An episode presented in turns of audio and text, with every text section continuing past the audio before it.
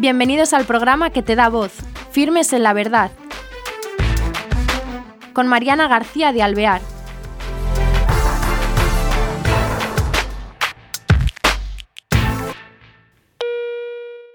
Muy buenas tardes, queridos oyentes. Bienvenidos a este nuevo programa de Firmes en la Verdad. Tenemos hoy, al otro lado del Skype, a Isabel Agustino Blázquez. Ella es madre de familia numerosa, tiene cuatro hijos y es neuropsicóloga y psicóloga clínica especialista en infancia y adolescencia. Entonces el tema que vamos a abordar hoy es muy interesante para las familias y para la sociedad en la que vivimos hoy. ¿Qué tal? ¿Cómo estás Isabel? Muy bien Mariana, encantada. Oye, gracias porque ella trabaja en el COF ahora, en pleno, Gracias por concedernos este tiempo eh, con todo el trabajo que tienes y por acercarnos a esta eh, parte de la educación tan importante en la vida de una familia. Eh, hoy día hay dificultades en la comunicación entre padres e hijos. ¿Cuáles son las causas que dificultan más esta comunicación? Pues yo creo que podemos encontrar mm, muchas, pero fíjate, una cosa que dice el Papa en uno de los últimos libros, que es el de Dios es joven, yo creo que hay mucho adolescente con mente, perdón, mucho adulto con mente adolescente. Y, parte mucho de ahí. O sea, eh, yo creo que el adulto no comprende que lo que tiene entre manos eh, como un adolescente no es un adulto chiquitito, es un chaval que está desarrollándose y que necesita ese periodo de, su vida para desarrollarse bien.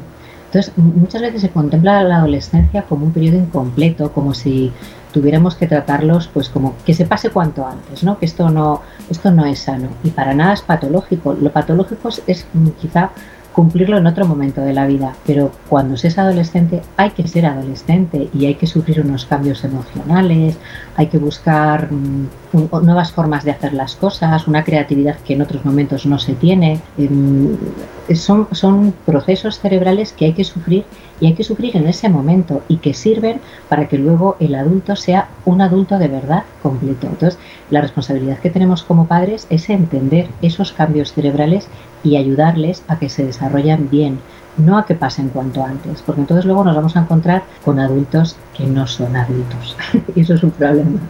Isabel, entonces, eh, los adultos que dice que son adolescentes son porque no han desarrollado en la época de adolescencia lo que tenían que haber desarrollado, ¿no? Hombre, supongo que a muchos les pasará eso. y, otros no llegan a comprender y, se ponen a la altura de sus hijos. O sea, el, adulto siempre se tiene que, portar como un adulto y ser la referencia para sus hijos, pero muchas veces surge rivalidad. De hecho, el Papa también lo comenta en, la última exhortación, es que existe como una rivalidad entre padres e hijos de a ver quién queda por encima. Y no se trata de quién queda por encima, sino que hay que educar y muchas veces tendremos que frenar y decir, no, esto no se puede hacer, pero con todo el amor del mundo, ¿no? sin, que, sin que eso suponga pues como un odio hacia los hijos o un no, no te ajunto. Es que muchas veces yo me encuentro en consulta papás que dicen, no, es que eh, no me parece bien lo que ha hecho, entonces no le hablo en dos días. Y eso me parece aberrante. es que es como si te retiro el saludo. Pues menudo ejemplo que estamos mostrando a nuestros hijos. Claro, mm. entonces la falta de comunicación a veces no es solamente por parte del adolescente, sino por parte de los mismos padres. ¿En qué fallamos los padres sobre todo? ¿Qué es lo que tenemos que anotar como eh, puntos importantes de cómo abordar esta etapa del niño, del adolescente, vamos? Diría que la, palabra fundamental es escuchar, saber escuchar al otro, pero es lo que se, lo que se hace normalmente en, en los cursos de formación de las empresas, lo que es la escucha activa o yo tengo que ser capaz de entenderte, de escucharte y, de dirigirme hacia ti. O sea, lo mismo que estamos haciendo tú y yo, poniéndonos una enfrente de la otra, es necesario que eso lo podamos hacer con nuestros hijos. Y hoy en día hay tanto ruido entre medias que es que es imposible. O sea, los chavales te llegan del cole y te dicen, mamá, mamá, necesito... Y entonces tú como, como madre que a lo mejor también estás trabajando y llegas a casa apuradísima y tienes que hacer la cena, dices, sí, sí, cuéntame. Y entonces estás a mil cosas, intentas freír un huevo, decirle al otro lo que tiene que ponerse mañana y al final no estás escuchando, estás soltando información que eso es ruido y ruido. Entonces, creo que el problema fundamental es que no sabemos escuchar. Entonces es imposible que el, que el, adolescente te dirija una palabra. Muchas veces me dicen, le pregunto a mi hijo y no me contesta. Claro, pero es que a saber cómo le estás preguntando, porque el problema no es que no se hable. O sea, los papás te dicen, si yo me siento con él, ya, pero quizá no lo estás haciendo de la forma correcta. Por mucho que te empeñes en, venga, cuéntame tu vida a lo mejor eres tú el primero que le tienes que contar algo de la tuya para invitar al otro a que hable. Pues yo creo que ahí es cómo, o sea, el cómo se nos referimos, nos dirigimos, perdón, a los niños, a los adolescentes, eso es donde está fallando. Claro, y después también me imagino, por lo que estás diciendo, no solamente el, eh, cómo, sino también el estar, el tener una apertura eh, más continuada, ¿no? Es decir, no es solamente cuando yo quiero y digo, ahora tengo este tiempo, venga, vamos a comprometer, vamos a hablar. Claro, el niño a lo mejor no es su tiempo, o a veces no, a veces por la noche que estás agotado, que también es muy... Pero bueno, esa apertura que sea más continua, porque claro, eso es incontrolable, tiene que ser a lo mejor un momento que él te quiere contar o que él se siente que puede, ¿no? Que no buscamos espacios durante el día por lo que tú dices de la ocupación cómo sobrellevar eso es difícil, ¿no? Yo entiendo que cada vez más, eh, pues eso, como los dos estamos trabajando fuera, o sea, papá y mamá trabajamos fuera, muchas veces eh, mm, tienes que ofrecer mm, más que mucho tiempo, un tiempo de calidad, que realmente eh, sirva al chaval para hablar contigo, para sentirse escuchado, porque eso ocurre mucho, mm, lo dicen muchos papás, es que mis padres no me escuchan, o es que no puedo hablar con ellos, ¿y por qué? Y, los dos, las dos partes confiesan que hablan, que encuentran un momento, pero lo que hablan no es de calidad. Entonces se trata realmente de sacar un espacio bueno en el que las dos partes, eso sería lo ideal, puedan, mm, sea el momento oportuno para los dos. Lo que antes comentabas de la noche, mm, yo creo que es, es un momento ideal, realmente es como cuando, es como que nos relajamos a, última hora del día, entonces cuando te vas a despedir de tu hijo, le das las buenas noches, en entonces te sueltas. y dices, ahora, de verdad tiene que ser ahora. Bueno, pues quizás es su momento y a lo mejor tienes que respetarlo, porque probablemente, yo les digo muchas veces a los papás, lo que necesitamos es información. No tenemos información y cuando te la da, la rechazamos. Entonces, acepta lo que venga, más vale eso. Y aprovecha esos momentos que realmente la comunicación que puedan hacerte es de verdad entonces, si tiene que ser por la noche cuando nos acostamos, pues nos tendremos que acostumbrar también a eso. Claro, o sea que implica eso que estás diciendo de lo, por parte de los padres, uno es la apertura esa que dices para comunicarnos, que nos escuchamos, otro, una disponibilidad muy generosa, ¿no? ¿Y qué otras cosas por parte de los padres? Pues mira, em, creo que el, el, poder ser capaz de tener autocrítica, que los chavales a esa edad no la tienen porque se está formando, o sea, su proceso, sus, los cambios cerebrales que están teniendo, mm, uno de ellos es el, eh, el, poder ser más crítico con sus propios errores. Entonces, como a ellos les es muy difícil serlo, es el adulto el que tiene que mostrarles el camino. Entonces, no hay ningún problema en que yo pueda decir, mira, sí, me he equivocado. Eso es un ejemplo estupendo para un padre, o sea, para un hijo, ¿no? De un padre. Entonces, el ser capaz de, quizá parece rebajarse a su altura, pero es ser sinceros para que el chaval entienda que em, si yo me equivoco puedo pedir perdón y no pasa nada. Entonces, ser capaz de asumir tus propios errores, ¿no? que todos nos podemos confundir y eso es, eh, yo creo que por parte de, un padre importantísimo, porque cuando un chaval comprende que papá también se puede rebajar a eso, le estás dando un modelo estupendo. Otro punto yo creo que de diferencia también es eh, el el cambio tan grande que ha dado la sociedad con respecto a la que hemos vivido los padres, ¿no?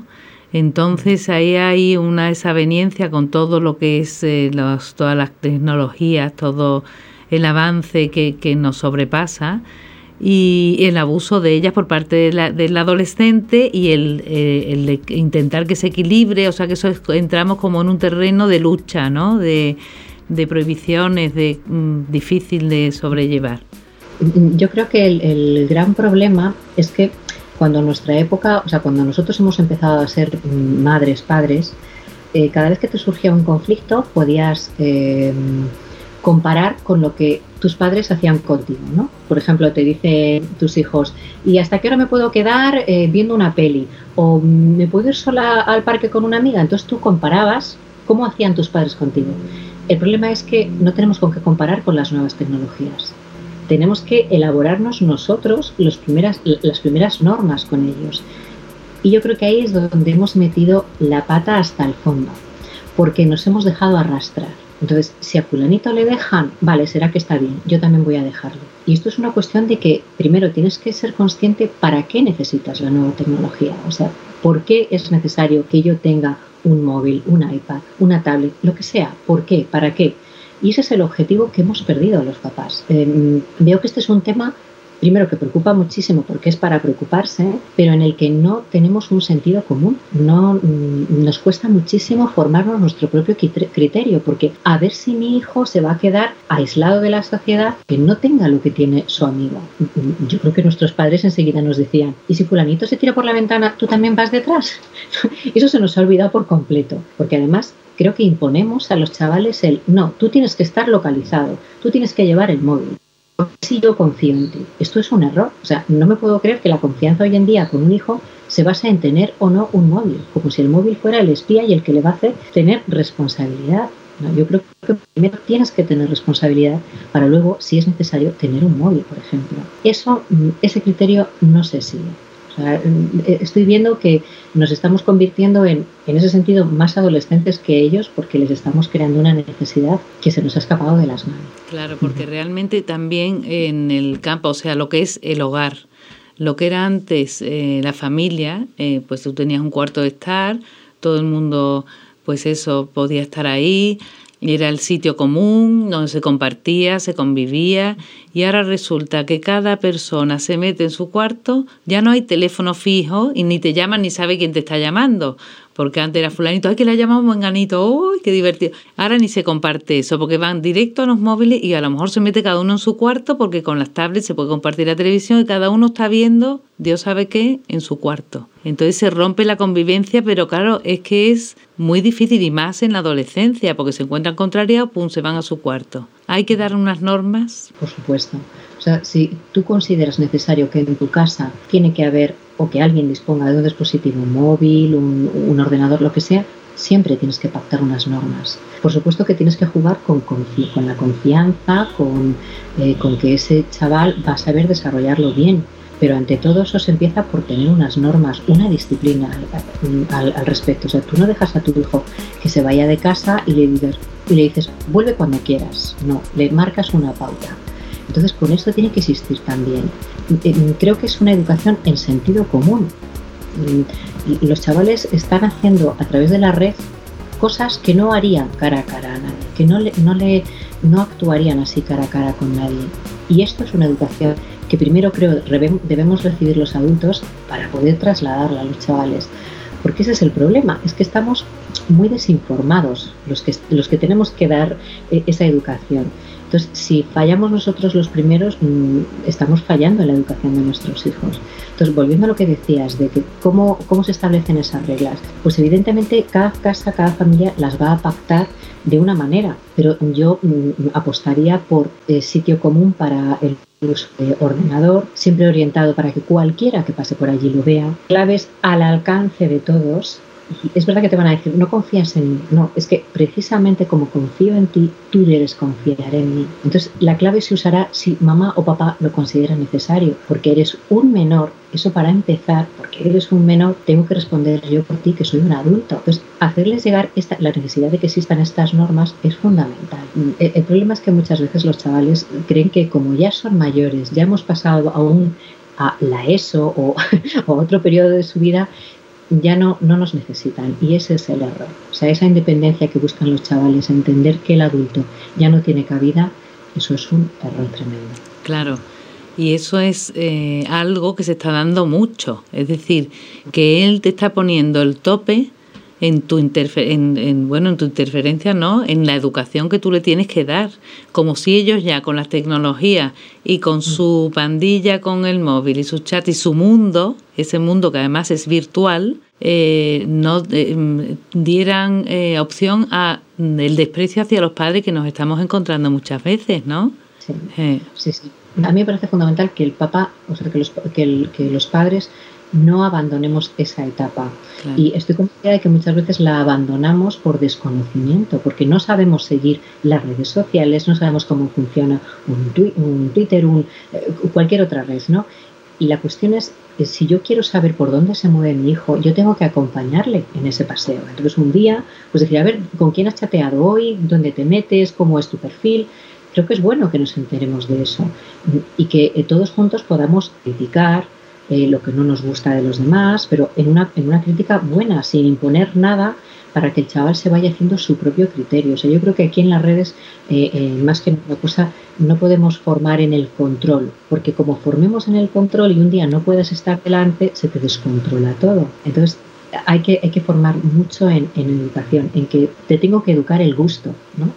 No puedes, no te gustar cualquier cosa que veas ahí, y eso es muy importante. Claro, claro, en, en, que ellos vayan discerniendo y escogiendo el bien y sobre el mal, ¿no? Que siempre vayan teniendo una opción también en su criterio. Lo que pasa que eso, la dificultad que yo veo es que el niño me, ay, déjame, ay, que como como si fuera su mundo aparte y que no comparten. Entonces, claro, de pequeñito lo que tú dices, ¿no? Ir, también a lo mejor hace falta eh, formación a los padres, ¿no? Un poquito de esfuerzo hacia, encaminado hacia esa, mm, esas eh, vidas que tienen, vamos, ¿no? Lo que, esa organización, lo que tú decías, ese pacto que tiene que hacer con los hijos, algo que nos encamine, ¿no? Sí, sí, sí. Yo creo que tienes que llegar a acuerdos eh, hay que hacerles entender por qué necesitas ese conocimiento eh, y no estamos desconfiando de ellos ni tampoco de los demás, pero evidentemente somos sus formadores, somos sus guías y tenemos que seguir eh, detrás de ellos, si no es que seríamos malos padres. Y estoy convencida de que más adelante esto nos lo echarán en cara, el no haber podido em, estar con ellos en esta educación. Y tienes toda la razón, yo creo que los padres tenemos que formarnos en lo que a lo mejor no nos gusta. Claro, Pero es que no queda atrás, porque todos hoy en día llevamos un móvil y es que desconocemos muchas veces lo que hay detrás de un móvil. Bueno, después yo creo que también que esto se empieza, se debe de empezar desde la infancia, ¿no? Es decir, si tú ya sientas las fases en tu casa de, de ese compartir también lo que van viendo, de elegir, de em, eh, se va, eh, o sea, cuando se invoquen en la adolescencia, él tendrá, el niño tendrá ahí un, un poquito de normas, de reglas, ¿no? Que le, que le indican, indicadores, ¿no? Nuestra época pasaba con la televisión, ¿no? O sea, a lo mejor antes te salían los dos rombos y, o, el uno y, te ibas a la cama, ¿no? Pero ahora a lo mejor mm, pues te salen programas que son de, difamación más que de otra cosa, más que de formación y eso es lo que, lo que le va instruyendo al niño en esto es em, bueno para mí o no lo es, esto me va a aportar algo o no. Entonces, eso es lo que, si tú le estás marcando ya en, otros, en otro tipo de, tecnología como la televisión, creo que cuando asuma un móvil o una tablet, se estará creando un buen criterio de selección. Y otra parte que te que comentaras, como neuropsicólogo, eh, eh, tanta tecnología quizá evita el desarrollo que tendría que tener el ser humano en otros aspectos, ¿no? Que hoy día, desgraciadamente, desde pequeño que les damos, con lo que tú dices, en la, la tablet, en la primera comunión, la, o sea, una sobreabundancia, pero ¿cómo afecta al desarrollo del cerebro del niño y del adolescente tanta tecnología? Pues mira, nos estamos encontrando desde obesidad infantil exagerada, eh, desde el, famoso déficit de atención, o sea, estaban recibiendo muchísimos estímulos y para ellos es facilísimo recibir esos estímulos. Como quien está todo el día viendo la tele y no se esfuerza, no, no, no, le, no necesita moverse para tener entretenimiento. ¿no? Aparte de eso es la, la incapacidad que tienen muchos chavales de relacionarse con los demás. O sea, tú puedes llegar a un centro donde se reúnan chavales y está el uno con el otro hablando por el móvil, sin mirarse a la cara. El otro día me decía en una, en una charla eh, que estábamos dando en un pueblecito de Madrid, me decía una mamá, mi hijo está saliendo o está pidiéndole salir a una chica a través de las redes sociales. ¿Qué opinas? Digo, ¿qué poco futuro tiene eso? Porque si no es capaz de dirigirse a ella cara a cara, no vamos a ningún lado. Pues estamos evitando. O sea, esto es una evasión, cuando debería ser una herramienta que te aporte, con la que puedas aprender cosas importantes para tu vida, lo estamos utilizando para evadirnos, para no enfrentarnos a una realidad que está ahí. Entonces, la mayoría de los chavales que vienen a consulta cuando dicen es que están enganchados al móvil, no rinden en el colegio, llevan unas ojeras tremendas. O sea, no son capaces de, responder a los estímulos del día a día. Es, es, es horrible, pero encima se dificultan las relaciones sociales, no tienen habilidades para relacionarse con los demás. Aparte la agresividad que demuestran. O sea, cuando tú ves a un chaval que lleva una hora jugando con un videojuego, es que está histérico y le sale además una rabia eh, quizá por no conseguir lo que quiere. Sin embargo, la rabia que, que le sale por no conseguir meter un gol es muy distinta, es mucho más sana, o sea, está liberando de otra manera, está gestionando muchísimo mejor probablemente sus emociones. O sea que quizá es importante asentar la autoridad de unos padres sobre, eh, sobre un funcionamiento controlado, pero además explicado a sus hijos de por qué tienen que desarrollar en esas edades otro, otra serie de comportamientos, no, de vida, ¿no? De, de, haciendo deporte. Me imagino que encaminar al niño y al adolescente a, evitar, o en la casa, por ejemplo, a la hora de comer, el móvil fuera, después de comer también, o eh, poner normas claras y sin miedo a tener autoridad, porque es por su bien, ¿no? Pero, pero es que esas normas, eh, el problema es que las reclaman muchas veces cuando tú das un móvil sin reglas y ves que se te descontrola todo. Entonces dices, ¿y ahora qué hago? Bueno, pues para no llegar al ¿y ahora qué hago? Cuando tú le des un móvil, si tienes esa necesidad, si realmente puede, es adulto como para llevar un móvil encima, entonces pactale unas normas. Y me parece fundamental, móvil no en la mesa, o se desconectan los pitiditos de llega un mensaje, o voy a quitar el, a lo mejor el acceso a Internet eh, en determinados momentos del día. O sea, cada uno tiene que pactar sus propias normas, pero cada familia tendrá unas necesidades y lo hará de una manera distinta. La cuestión es que tenemos que pactar algo. No podemos dar un móvil como quien da un coche, tú no le darías un coche a un chaval. Pues esto es igual. Necesitas eh, primero entender para qué lo necesita y si te convence, entonces aún así pacta unas normas de uso. Y respecto al adolescente, con los padres, ¿qué, ¿qué comportamientos hay hoy día en la sociedad más generalizados? En la falta de comunicación. ¿Cómo, ¿Qué es lo que más falla? Respecto al niño con los padres, no ya de los padres. Mm, lo que yo me estoy encontrando es que muchas veces mm, papá entra en consulta, o sea, los papás entran en consulta y el niño también. Los padres cuentan lo que le pasa al niño, se van y le dices al chaval, ¿estás de acuerdo? No, no tiene nada que ver lo que ellos perciben, que es un problema, con lo que perciben los papás. Entonces, muchas veces, o la mayoría de las veces, lo que dicen los chavales, no me entienden, no me entienden. Y probablemente los dos partes buscan lo mismo, es decir, que cada uno esté bien, tranquilo, que crezca bien. Pero el problema es que no hay, no se llega a un acuerdo. Eh, los chavales se sienten muy atacados. Todo lo que perciben es ofensivo. Fíjate. ¿Y, eso a qué es debido? ¿A qué es debido? Porque en realidad se les exige menos, ¿no? Según vas diciendo. Ahí está el problema. Yo creo que ahí, ahí es dado en, el, en el quid de la cuestión. Eh, está muy manida la frase, pero yo creo que esto tiene mucho sentido. Estamos infantilizando a los niños. Les estamos dando todo sin pedir nada a cambio. Eh, esto que pasaba antes de que tú esperabas al, al, Día de Reyes para tener tus juguetes que llevabas añorando todo el año, ¿no? Ahora pues tienes un chino en la esquina que te, que te facilita muchísimo el regalar cualquier chorrada. El, problema es que ese exceso de una chorrada, otra chorrada, otra chorrada, hacen que el niño no valore para nada. Este mm. anuncio que dice, quiero vender un castillo porque mi hija está jugando con la caja, pues es que es así, es que al final están jugando con cosas muy normales, muy triviales. Y sin embargo a veces es el adulto el que le pone, eh, el que le mete esas necesidades y no son tal, o sea, no deberían existir. Pero bueno, la cuestión es que eh, estamos dando en exceso a los niños y luego te los encuentras en los colegios diciendo, es que yo tengo derecho a... Es verdad. Y no entienden la otra parte y unas obligaciones. Entonces, esas obligaciones se nos olvida porque como tengo derecho a, parece como si hubiéramos pasado de un extremo a otro. Y ahí es donde hay que buscar todavía el equilibrio. O sea que debemos nosotros también exigirnos a ser mejores, a, elevar nuestro pensamiento, nuestro comportamiento, nuestra vida diaria, ¿no? Exactamente, intentar ser realmente modelos para ellos. Muy bien. Pues muchísimas gracias Isabel por estar con nosotros y darnos estas reglas que poco a poco iremos a ver si vamos poniendo en práctica para ir mejorando nuestro, a nuestros hijos y nuestra sociedad. Lo intentaremos entre todos. Gracias, Mariana. muchas gracias y mm, es muy interesante lo que nos ha contado Isabel para aplicarlo a nuestras vidas reales. Hasta el próximo programa. Gracias.